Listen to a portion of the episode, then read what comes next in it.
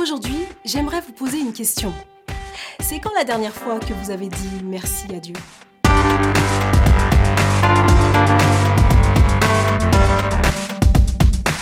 Dernièrement, je lisais un article qui parlait des effets bénéfiques de la gratitude.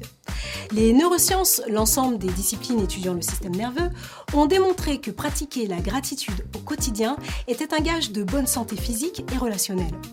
La gratitude rendrait par exemple heureux, favoriserait les relations, freinerait la surconsommation, améliorerait la santé, jusqu'à même garantir un meilleur sommeil.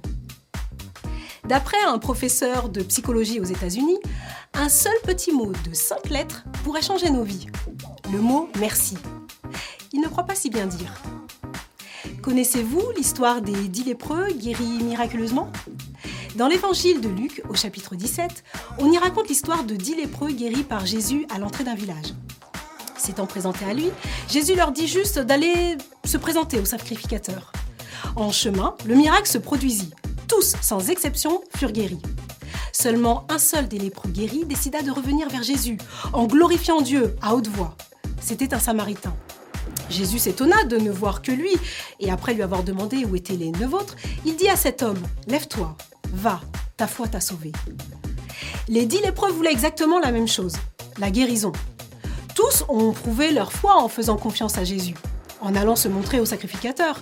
Mais remarquez, dix lépreux, dix guérisons, mais un seul cœur reconnaissant. Et voilà la clé. Cet homme guéri et prosterné devant Jésus, tout en glorifiant Dieu, a vu sa vie changer en cette seule parole.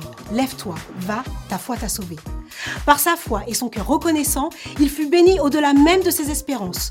Plus qu'une guérison physique, c'est aussi une guérison spirituelle, le salut qu'il a reçu.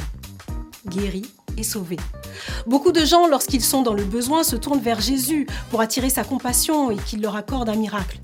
Mais dès lors que la bonté de Dieu se manifeste dans leur vie et que ce besoin a été assouvi, ils continuent simplement leur chemin sans même se retourner. Dieu se plaît à faire infiniment au-delà de tout ce que nous lui demandons ou pensons. Comme il est écrit dans Ésaïe 45, 3, l'Éternel dit Je te donnerai des trésors cachés, des richesses enfouies, afin que tu saches que je suis l'Éternel qui t'appelle par ton nom, le Dieu d'Israël.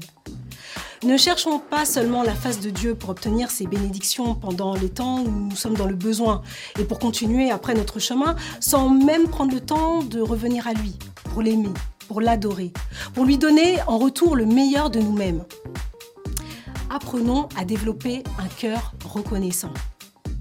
Alors pourquoi ne pas faire une pause? Prendre quelques instants pour méditer sur les bienfaits, l'amour, la bonté de Dieu et lui dire merci.